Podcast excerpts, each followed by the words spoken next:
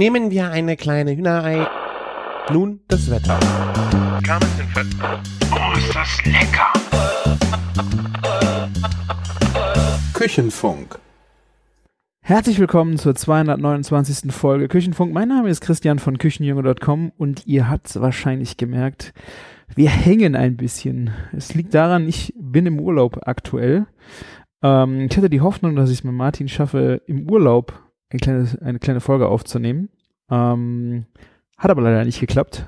Meinetwegen, also nicht Martin. Martin hätte Zeit gehabt, aber ich habe gar nicht gefragt. Martin fr frug auch schon letzte Woche, du wolltest mich nicht mal wegen dem Termin anhauen. Ich so, ja, eigentlich gerne, aber ich bin im Urlaub und die nächste Woche auch. Und äh, wir sind jetzt quasi in der nächsten Woche und letzten Sonntag sollte die äh, neue Folge rauskommen und ich habe noch gar nichts. Und deswegen habe ich gedacht, gebe ich euch ein kurzes kleines Update äh, aus meinem äh, Urlaub. Äh, ich konnte das mit Martin nicht mehr so richtig zusammen telefonieren. Ich habe zwar sogar schon zweimal mit Martin jetzt äh, einfach so mal privat telefoniert und geschnackt, aber das war leider äh, nicht abzusehen, wann ich mit ihm terminlich übereinander komme, weil es bei mir echt nur spontan ging, jetzt während dem Urlaub äh, eine Podcast-Folge aufzunehmen. Deswegen nochmal eine kleine Folge mit mir alleine. Ihr äh, kriegt ein paar kleine Einblicke, es kamen ein paar Kommentare, äh, ich habe ein paar Sachen rausgeschrieben, die ich gerne euch kulinarisch unbedingt aus dem Urlaub äh, zufunken möchte. Und nächste Woche nehme ich mit Martin auch die nächste Folge dann schon auf. Wir haben einen Termin und dann geht das wieder in den hoffentlich normalen Turnus rein, dass ihr alle zwei Wochen euren Küchenfunk bekommt. Es ist echt auch schön, auf welchen Ebenen man hier überall mitgeteilt bekommt, äh, dass Leute den Küchenfunk hören, sei es jetzt mal eine E-Mail oder ein Kommentar äh, auf küchen-funk.de. Das freut mich auch immer mega, wenn das funktioniert und da jemand ja einen Kommentar da lässt. Ja, und ich habe dann ähm, auch eine Sache direkt, der Chefkocher hat mich angeschrieben. Äh, Gerade zur letzten Folge, da habe ich es ja mit Martin ja zur Fischsoße und das ist ja irgendwie schon echt ein stranges Produkt finde und er hat dafür äh, plädiert, dass man auch einfach mutig damit umgehen soll. Vielen Dank für deinen Kommentar. Du hast natürlich recht. Das ist natürlich eine sehr äh, oder Martin hat es auch gesagt, ein sehr krasser Umami-Lieferant und auch die alten Römer und Griechen haben damit schon gearbeitet. Laut äh, Wikipedia es ist eines der ältesten Würzmittel und das hieß da Garum. Und er hat auch angeführt, äh, in äh, gibt YouTube-Videos aus USA, wo Chef John äh, einige Gerichte einfach damit, äh, ja, damit gepimpt hat, zum Beispiel, äh, also er sagte dann auch selber, er benutzt das sogar in seiner ähm, Küche sehr oft, verrät aber keinem seiner Familie, äh, dass er das tut. Zum Beispiel bei Rouladen, Gulasch, tomatige Soßen oder geschmortem wäre das immer gut. Okay, du hast mich überzeugt. Ich werde es einfach mal, mal ausprobieren. Ich bin da ja auch völlig bei dir, dass das einfach ein Umami-Lieferant ist, ähm, mit dem man einfach ja, arbeiten sollte und äh, richtig dosiert und ähm, wahrscheinlich auch, wenn es gut gekocht, ver verkocht teilweise auch ist, dass diese ekligen Noten ein bisschen auch verschwinden. Dann unterstreicht er einfach nur die Tiefe von Gerichten. Ich bin da wirklich völlig bei mir. Einfach dieses Umami-mäßige. Ich werde es versuchen. Danke für deinen Kommentar, hat mich äh, auf jeden Fall nochmal äh, wachgerüttelt an der Front, um da mal ein, einfach ein wenig äh, was auszuprobieren. Ähm, direkt angeschlossen habe ich äh, ein, äh, eine Sache noch, die mir auch aufgefallen ist in den letzten Folgen gemischtes Hack im Podcast. Hatten, hatte Tommy auch äh, von dieser Proteingeschichte erzählt, äh, dass jetzt überall, immer überall begegnet, dass überall Protein auf irgendwelche Packungen, Lebensmittel gedübelt wird. Auch wenn es schon immer Protein hatte, wird das jetzt überall drauf propagiert, weil es einfach so im Moment anscheinend der, das Killer-Feature zum Kaufen ist. Ne? Also Proteine äh, ist ein neuer w Werbemarkt anscheinend und fand ich witzig, dass Tommy das auch äh, gebracht hatte. Habe ich, ja, paar Tage später, nachdem wir es im Podcast besprochen haben, bei denen auch gehört, fand ich gut.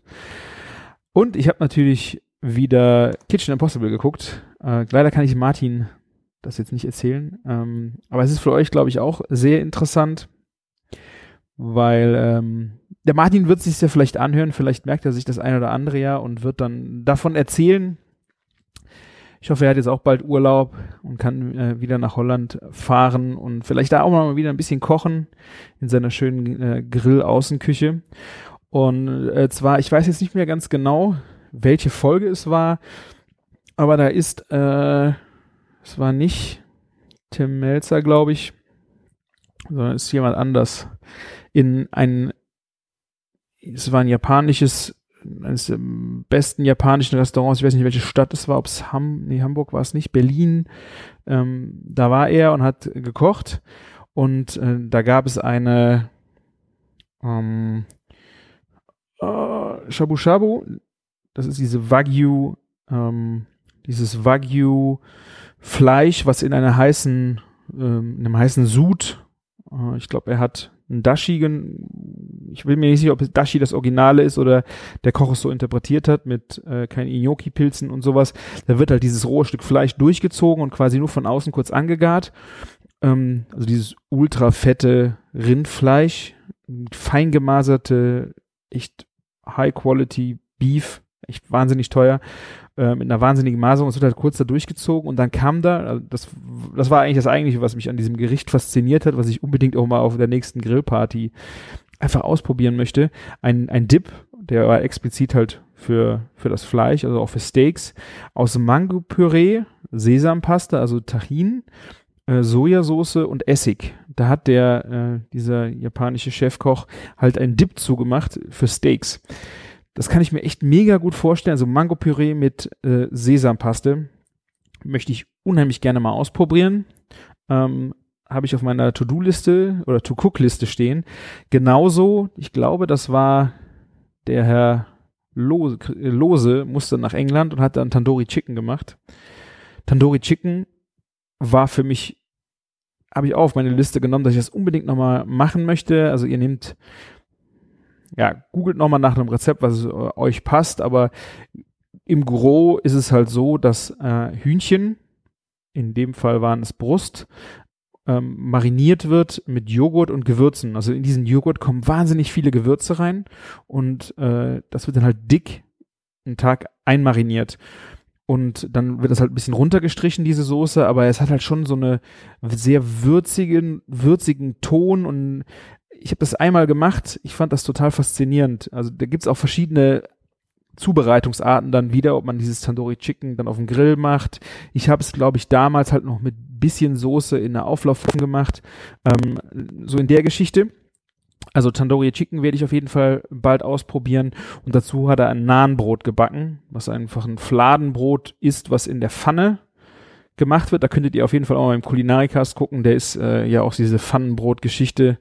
Ähm, der hat vielleicht auch andere Namen dafür, weil er das aus einem anderen Land macht, aber generell ist diese Geschichte äh, auf dem äh, in der Pfanne ein Brot zu backen, quasi wie ein Omelett. Ähm, das ist halt ein Nahenbrot. Das Original wird natürlich in diesen Ton, äh, diesen Amphoren äh, gemacht. Also das ist eine Amphore, in der unten Feuer gemacht wird und da wird halt die ganze Amphore, die Tonamphore wird heiß und dann kleben die halt diese diese Teigfladen von innen gegen die Wände äh, kann man natürlich dann auch noch mal äh, auf andere Weisen selber nachbacken und da ist glaube ich die Pfanne der beste beste Weg zu. Also Tandoori Chicken mit Nahenbrot will ich auch unbedingt mal machen. Und dann, ich glaube, das war die Finale, weiß ich gar nicht, ob das Finale Staffelfinale war von der Staffel 2, wo ein Melzer gegen Raue kochte und der Raue ist nach Mallorca und musste dort in Tims Zuhause quasi im zweiten Zuhause auf Mallorca kochen. Und da fand ich, habe ich auch zwei Gerichte entdeckt, äh, die ich, oder ein Gericht auf jeden Fall, was ich so nicht kannte. Mallorca hat eine eigene Pizza. Das ist die Coca. Und das ist im Grunde eine sehr, ja, Knäckebrot wäre jetzt vielleicht auch falsch zu sagen, aber so eine sehr ja, sehr knusprige Pizza, also eher aus einem Vollkornteig gemacht. Müsst ihr auch mal googeln, gerade wenn ihr Coca und Kitchen Impossible eingibt, habe ich auch schon ein paar Rezepte gefunden. Also ein sehr knuspriger Pizzaboden und da kam dann ein Oktopus. Oktopus mit Zwiebeln und Paprika, also total simpel. Obendrauf äh, hörte sich mega gut an. Also die mallorquinische Pizza werde ich unbedingt machen. Und in dem Zuge gab es auch, hat das ist natürlich auch wahrscheinlich, ja, ist ein alter Hut für euch, vielleicht habt ihr es schon gehört, aber äh, in diesem Laden wurde auch eine Aioli gemacht und ich glaube, das ist halt klassisch Spanisch, habe ich auch schon Rezepte mal gesehen, aber irgendwie verdrängt, in die ein bisschen Kartoffel reinkommt. Also die hatte in ihre Aioli, die hat sie klassisch gemacht mit Ei und äh, ich weiß gar nicht, ob Ei drin war. Also es war Knoblauch drin, Öl und da war ein Olivenöl, was ich immer sehr schwierig finde, weil die sehr herb sein können. Äh, aber sie hatte auch eine gekochte Kartoffel mit in ihr Aioli getan. Und ich könnte mir halt vorstellen, dass es ein Stück weit vielleicht auch bekömmlicher wird. So eine Aioli stinken wird man eh. Aber ich habe manchmal auch schon mal, wenn ich eine Aioli gegessen habe, mit viel Knoblauch, viel Öl, dieses viel Öl setzt mir leider sodbrennmäßig schon mal hier und da zu. Da habe ich die Hoffnung, dass vielleicht so eine Kartoffel, eine gekochte, da einfach ein bisschen Abhilfe schafft, dass nicht ganz so viel Öl reinkommt, die eine gewisse, also die, die Konsistenz sah Hammer aus, es war wahnsinnig feste Aioli. Aioli, was ich sehr gern mag und ich könnte mir halt vorstellen, dass so eine Kartoffel da echt helfen kann. Also das werde ich auf jeden Fall ausprobieren. Und ich meine sogar in der gleichen Folge, da musste Tim Melzer dann bei im Laden von Tim Raue das fand ich auch, das war so gemein. Im Laden von Tim Raue kochen, ein Gericht von Tim Raue. Und die Jury waren zehn Köche von Tim Raue, die dann das Gericht vom Tim Melzer bewertet haben. Also das war echt, also rein äh, wettbewerbstechnisch fand ich das eine wahnsinnig linke Nummer. Und es gab eine besondere Königsberger Klopse, die nach einer sehr eigenwilligen äh, Rezeptur von Tim Raue gemacht worden sind, aber gerade dieses Pol Polarisierende mit den Aromen, ja, also es war eine sehr, also diese ganze, der ganze äh, Klops war halt, da war nicht nur Kalbshack drin, sondern äh, da war auch Kalbsbries drin, Kalbszunge, Kalb, also er hatte wirklich diese ganz, also ganzheitlicheren Ansatz da dran, dadurch war der Klops halt ähm, ja, sehr komplex und die, die Soße war sehr süß und also Tim Melzer kam da irgendwie gar nicht mit, mit klar. Aber es gab dazu einen, einen rote Beete-Salat und der wurde mit Johannisbeergelee, also im Sud, abgeschmeckt und auch grünem Tabasco. Also diese Kombination im rote Beete-Salat, Johannisbeergelee und grüner Tabasco werde ich auf jeden Fall auch ausprobieren. Und ja, das war so die, die Sachen, die ich mir rausgeschrieben habe ähm, beim aus dem Kitchen Impossible. Ich habe jetzt in der zweiten Staffel schaue ich gerade so diese, diese, das sind die, am Ende die Matches zwischen den Siegern der ersten Staffel oder auch anscheinend den Verlierern äh, der ersten Staffel. Die kochen dann auch nochmal gegeneinander, also ohne Tim. Das war zum einen äh, ich glaube, die Sieger waren Tim Raue und äh, Meta Hillebrand. Die beiden haben gegeneinander gekocht und auch jetzt, äh, ich glaube, die gegeneinander verloren, also gegen Tim verloren haben, waren Trettel und Lose. Die zwei kochen dann auch nochmal in der Folge zusammen und das hat schon eher Unterhaltungswert. Da waren die Gerichte jetzt, fand ich gar nicht so faszinierend, wo ich denke, da nehme ich jetzt so viel von mit. Das Entertainment in den beiden Folgen war halt wahnsinnig äh, unterhaltsam, sagen wir es mal so. Ne? Also in der ersten Staffel und auch jetzt in der letzten Staffel habe ich halt sehr viel äh, Inspiration, muss ich sagen, so aus den Gerichten, einfach mal Sachen, die man unbedingt mal nachkochen will.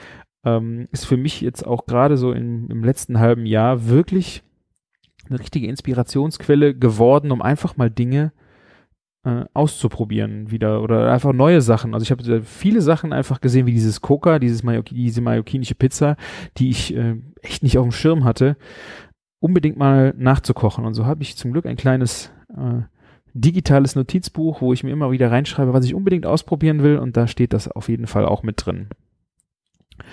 So, dann haben wir nochmal einen kleinen äh, Niederriss äh, Richtung Instagram, was ich so in die letzten zwei Wochen gekocht habe, was sehr schön war und ich weiß auch gar nicht, wie ich drauf gekommen bin. Vielleicht habe ich es irgendwo gesehen. War äh, es Spargelzeit und einfach um dann mal was anderes auszuprobieren, um mal eine andere Soße auch dazu äh, zu machen, bin ich auf eine Miso-Mayonnaise gekommen. Eine Miso-Mayonnaise haben wir schon mal hier und da zu den asiatischen Gerichten einfach mal gemacht. Die Caroline und ich auch, glaube ich, schon mal. Ähm, und ich hatte irgendwie die Idee, so diese, diese Miso-Paste, also diese fermentierte Sojapaste, die eine sehr krassen Geschmack hat, ähm, in der Mayonnaise mit aufzuschlagen und damit äh, einfach, den mal einfach mal auf den Spargel zu geben. Ein bisschen schwarz-weißen Sesam dazu. Und ich meine, in dem Rezept habe ich äh, Ente dazu. Ich gucke gerade nach. Nee, Flanksteak. Eine Scheibe Flanksteak gab's dazu und dieses Flanksteak habe ich halt auch asiatisch äh, mariniert mit äh, Sojasauce, Mirin, ein bisschen Hoisinsoße, äh, ein bisschen also Shiracha. Also ich habe da eine, eine, Paste von gemacht und diese äh, Paste gab's dann halt zu diesem Spargel. Äh, und just vor ein paar Tagen habe ich dann gesehen, der, Stefan Paul hat ein neues äh, Kochbuch rausgebracht. Schöne Grüße hier. Haben wir auch schon mehrfach im Podcast gehabt, den Stefan, der hat äh, von seinen Kochbüchern erzählt und äh, sein neues Buch ist Meine grüne japanische Küche, also vegetarische Rezepte für jeden Tag. Und man sieht ja immer wieder Rezepte von Stefan auch äh, auf Instagram von Leuten, die das nachkochen, die aus, aus seinen Büchern kochen. Das sind wirklich wundervolle Rezepte. Und da gab's Spargel mit Miso-Mayo. Also äh, Stefan, ich habe ich, ich kann es dir nicht sagen. Ich glaube, ich habe gedacht, ich hätte, hätte die Idee selber gehabt. Ich habe das Buch leider noch nicht vorliegen, deswegen habe ich da auch nicht reingeguckt. Keine Ahnung, wie mir diese Idee kam. Äh, ich habe jetzt auf jeden Fall erfahren, dass du es in deinem Buch hast und muss sagen, echt eine schöne, sehr schöne Geschichte. Wenn ihr mal reingucken wollt, ich verlinke sein Buch in den Show Notes. Ähm, könnt ihr mal reinschauen. Also gerade wenn ihr auf japanische Küche steht und das Ganze mal vegetarisch begehen wollt, solltet ihr euch das Buch oft bestimmt mal angucken. Ich werde es mir auf jeden Fall auch noch anschauen. Und ja, da findet ihr dann auch ein Rezept für den Spargel mit Miso-Mayo. Dann äh, eine weitere Sache, habt ihr bestimmt auch bei mir im Instagram gesehen, ähm, ist was Neues von Spice for Life. Der Patrick war ja bei mir hier im Küchenfunk in der Folge 221. Das ist äh, der Patrick, ein Gewürzjäger von Spice for Life. Das war wirklich ein wahnsinnig interessantes Interview, wo wir viel gequatscht haben über seinen Job und wie das mit den Gewürzen überhaupt läuft und was er alles entdeckt hat. Und in dieser Folge hatten wir mal über den Andaliman-Pfeffer gesprochen. Das ist ein sehr zitroniger Pfeffer. Und da hatte er, meine ich sogar in der Folge schon erzählt, dass es wahnsinnig gut ist, diesen Pfeffer in Wasser zu schmeißen, also in Trinkwasser. Den lässt man dann da eine halbe Stunde bis eine Stunde in diesem Wasser ziehen und dann kannst du dieses Wasser trinken und du hast einen, einen wahnsinnig erfrischenden, zitronigen Geschmack in dem Wasser, ne, obwohl keine Zitrone drin ist. Und das ist auch nicht direkt zitronig, das ist ein sehr, also es geht in Zitronenrichtung, hat aber auch eine Pfeffernote, ist äh, total verrückter, verrücktes Aroma. Und die haben jetzt ein, ein Set rausgebracht, wo da so eine, eine Flasche dabei ist, wo man äh, diesen, diese, wo oben so, eine, so ein Siebchen drin ist, wo man den Pfeffer reinmachen kann. Ähm, und da sind sogar drei Pfeffer dabei, aber gerade dieser Andaliman-Pfeffer, den habe ich jetzt so, habe ich so viel ausprobiert. Das ist ein echt geniales Erfrischungsgetränk. Ich äh, freue mich total dass ich das ausprobieren konnte, habe es jetzt auch schon äh, immer wieder auch mit dabei, selbst meine Tochter steht total drauf. Ich werde auf jeden Fall noch ein bisschen mehr, wenn jetzt öfter auch äh, zur Erfrischung einfach benutzen und fand es total verrückt, dass man, was man alles mit Pfeffer anstellen kann. Also schaut euch auch das an. Und wenn ihr die Folge mit Patrick noch nicht gehört habt, geht nochmal zur Folge 221 und hört euch das unbedingt an. Das macht mega Spaß. Noch eine Wiederholung, weil wir haben ja gelernt, ich glaube, das war noch aus Svens Zeiten, dass Wiederholungen ne, sind immer wichtig, damit die Leute äh, Dinge äh, sich in den, dass Dinge sich in den Köpfen verankern und sie es vielleicht auch irgendwann mal ausprobieren wollen, kann ich, bin ich nicht müde, es zu erwähnen. Ich werde es jetzt nochmal tun. Äh, es gab auch wieder eine Pizza mit Ananas drauf bei mir. Ihr könnt es wahrscheinlich echt nicht mehr hören, aber äh, ich treffe immer so viele Leute, die das noch nicht wissen und die ich einfach versuche, wenigstens mal davon zu überzeugen, das zu probieren. Ich sage nicht, sie müssen es mögen, aber sie sollten es mal probieren. Von der Pizza mit frischer Ananas drauf und diese frische Ananas einfach mal eine Stunde marinieren mit, ich habe jetzt getrockneten Estragon genommen, getrockneten Estragon, ein bisschen Ahornsirup, ein bisschen Olivenöl, einen schönen Pfeffer dran, damit da ein bisschen Schärfe dran kommt und diesen Ananas dann ähm, macht ihr auf eine Pizza mit einfach Käse, also Margarita und obendrauf bratet ihr ein bisschen Bacon vorher in an, damit er schön crunchy wird, damit ihr wirklich, also außer ihr habt euren Ofen so gut im Griff, gerade für obendrauf, dass ihr wisst, dass der Bacon crunchy wird. Ich mache das am liebsten so, weil ich dann ähm, das Ganze besser steuern kann, dass ich die, den Bacon vorher ein bisschen in der Pfanne anbrate, also Pancetta zum Beispiel.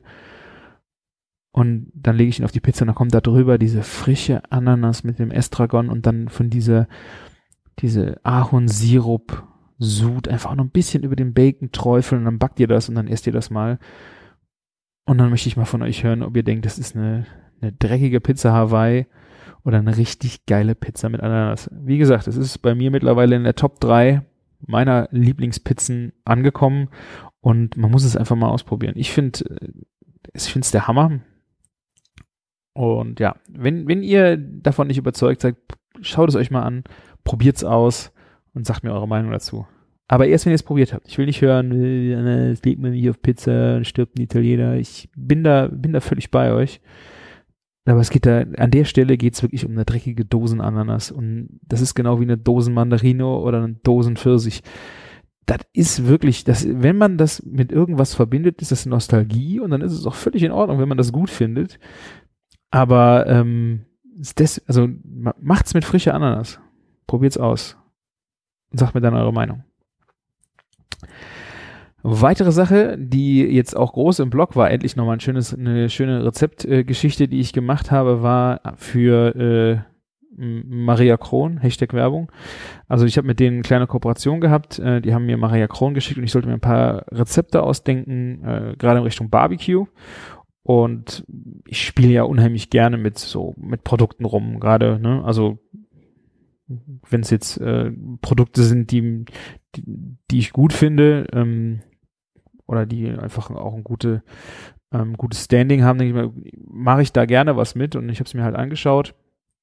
Und mit dem äh, Maria Kron, also ein Weinbrand, äh, habe ich dann einen, einen Ketchup gemacht und gerade jetzt auch, gerade voll zur Saison, einen Rhabarber-Ketchup. Den wollte ich eh schon immer mal machen. Den habe ich schön flambiert mit Maria Kron. Und das Rezept dazu findet ihr jetzt bei mir im Blog.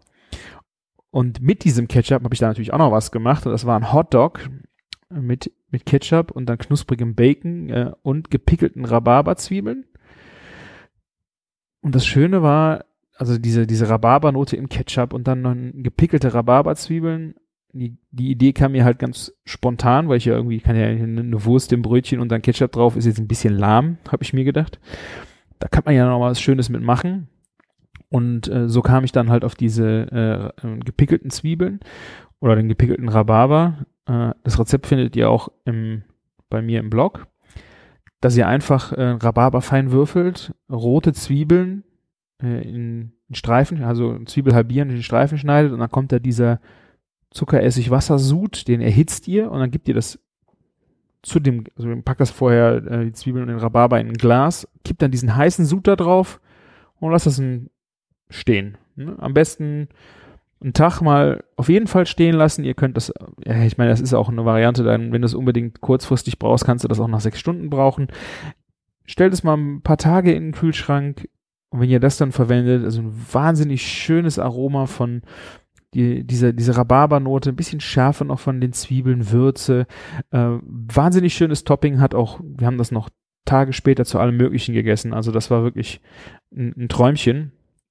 Und was ich dann noch gemacht habe, war auch total spontan, dass wir einen, ähm, äh, ich glaube, das habe ich, habe ich auch immer gerne in der Rhabarberzeit da. Ich hatte Rhabarbersaft auch noch da. Generell, wenn ich Rhabarber einkoche, benutze ich äh, je nachdem auch schon mal ein bisschen Rhabarbersaft. Und da hatte ich die Idee, einfach aus dem Maria Kron einen äh, Maria Rhubarb Tonic zu machen. Also ihr habt Maria Kron, äh, Rhabarbersaft und Tonic. Könnt ihr einen wahnsinnig schönen äh, Long Drink auch machen. Steckt ihr noch einen, einen Stab frischen äh, Rhabarber dazu. Passt jetzt echt mega gut in die Zeit. Und gerade dieses ganze Food Pairing aus äh, Ketchup und Hotdog und Tonic, das hat echt wahnsinnig gut geschmeckt. Kommt mal äh, im Blog vorbei, lest euch die Rezepte durch, äh, macht mal was nach. Oder auch, wie gesagt, diese Rhabarber Maria Kron Ketchup hatte super lecker auch auf äh, für jeden, für eine, für eine Grillparty. Ne? Also wir haben den auch, habe ich das war ein bisschen mehr, äh, als ich das gemacht habe und den habe ich in der Flasche im Kühlschrank stehen. äh, ich glaube sogar drei Wochen und äh, immer mal wieder äh, auf irgendeine Grillparty mitgeschleppt. Oder Party kann man das ja auch nicht nennen, wenn man sich mit einem weiteren Haushalt trifft, aber naja, man ist so im Wording drin, ne? Also, wenn du dann irgendwo was grillen gegangen bist, hast du dann den Ketchup mitgenommen und ja, war echt lecker. Also, ja, so viel äh, von meiner kulinarischen Front. Ich äh, bin schon ganz gut. Ich habe gesagt, ein halbes Stündchen äh, nehme ich mir. Dann noch eine weitere Sache habe ich heute Abend erst äh, frisch gemacht. Ähm, Waldorfsalat. Hatte ich vor längerem schon mal in der Beefen-Rezept gesehen. Das war dann überladen von Trüffel. Und äh, bei dem Blog äh, Gerne Kochen auf Instagram, die hatten jetzt die Woche einen klassischen äh, Waldorfsalat nochmal in, im Feed gehabt. Und wollte ich unbedingt mal nachkochen. Habe ich heute Abend gemacht. Äh, auch hier in den Show Notes verlinkt. Also es ist ein Salat mit äh, aus Knollensellerie und Apfel primär und dann wird das Ganze mit ein bisschen äh, Sahne, Mayonnaise, Zitronensaft äh, gewürzt. Da kommt Eigennuss dazu. Ich hatte nur noch Mandeln da. Aber kann man sich auf jeden Fall mal, mal anschauen. War ein wirklich äh, sehr erfrischender und leckerer Salat und ist auch ein Stück weit ja, kulinarische Erinnerung gewesen. Ja, ich habe es ewig nicht gegessen, ewig nicht gemacht. Und ich glaube, das hat meine Oma immer zu Weihnachten ähm, da stand, also wenn es Fondue gab oder sowas, gab es auch immer diesen Salat noch. Ich glaube, den gibt es auch noch in einer Varianten mit Mandarinchen oder sowas. Wahrscheinlich aus der Dose. Äh, so, sowas war das, aber alleine diese, diese gestiftete äh, Sellerie, das war schon äh, vom Mundgefühl her und von der Würze her echt toll. Also, Waldorfsalat, weiterer Tipp. Also ich habe jetzt hier diese Folge, glaube ich, wahnsinnig viele Rezeptideen für euch rausgehauen. Ich bin mal gespannt, ob der ein oder andere vielleicht sich da mal äh, an das ein oder andere ranwagt und das mal nachkochen möchte. Äh, Würde mich auf jeden Fall freuen. Könnt ihr mir gerne äh, mich markieren, schicken. Äh, auf, ja, war auch auf Instagram, kam eine Nachricht, hat jetzt äh, Kökschenböhnchen, habe ich ja, glaube ich, hier in der äh, im Podcast mal äh, angepriesen und äh, es wollten Leute Kökschenbohnen haben. Das ist diese Urbohne hier aus dem Ahrtal. Äh, haben sie mir jetzt Bilder geschickt, äh, wie sie die treiben, also jetzt, äh, jetzt austreiben, jetzt wird ausgepflanzt und jetzt geht's wirklich äh, bei denen los mit dem Kökschen. Hat mich echt mega gefreut, dann so eine Rückkopplung zu finden, äh, zu bekommen. Und ich glaube, weil es einfach so schön ist, machen wir jetzt einfach noch ein Zufallsrezept, wenn ihr mögt. Und ich suche mir gerade äh, das Rezept raus. Das hört sich verrückt an. Das Bild lädt noch. Äh, ah, das äh, Rezept heißt Omis Scherben und es handelt sich dabei um badische Fastnachtsküchle. Sehr simpel. Hat 3,8 von 5 Sternen bei drei Bewertungen.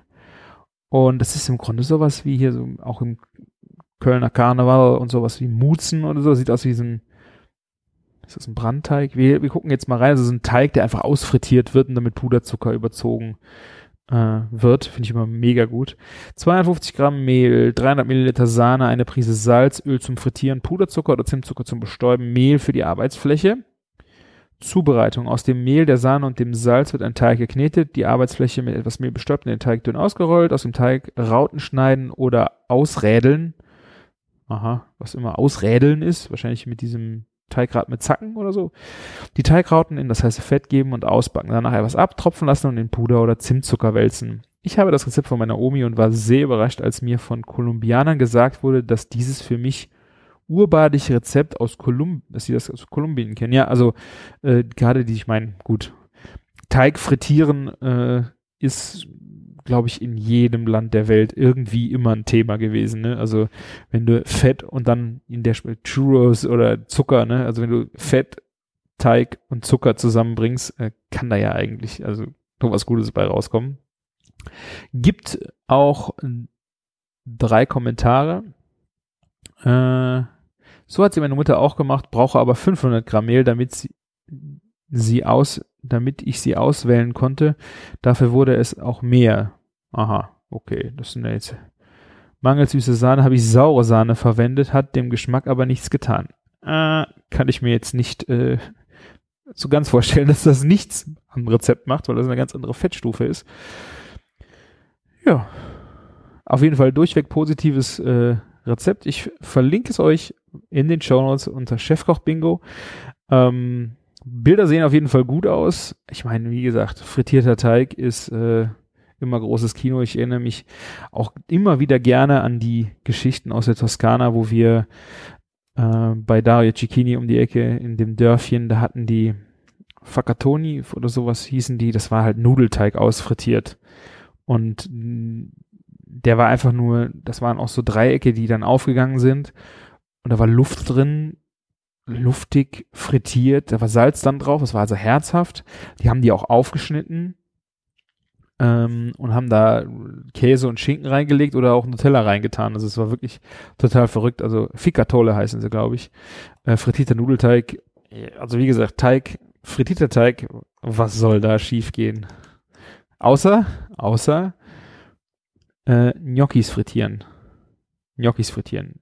Kleine Hausaufgabe für euch, wenn ihr wirklich lach, mal richtig herzlich lachen wollt, geht auf YouTube und äh, gib mal, ich mach das mal gerade, ob ich, äh, dass ich wirklich das richtige Schlagwort äh, gebe. Ich glaube, ich würde es nennen Fry Gnocchi.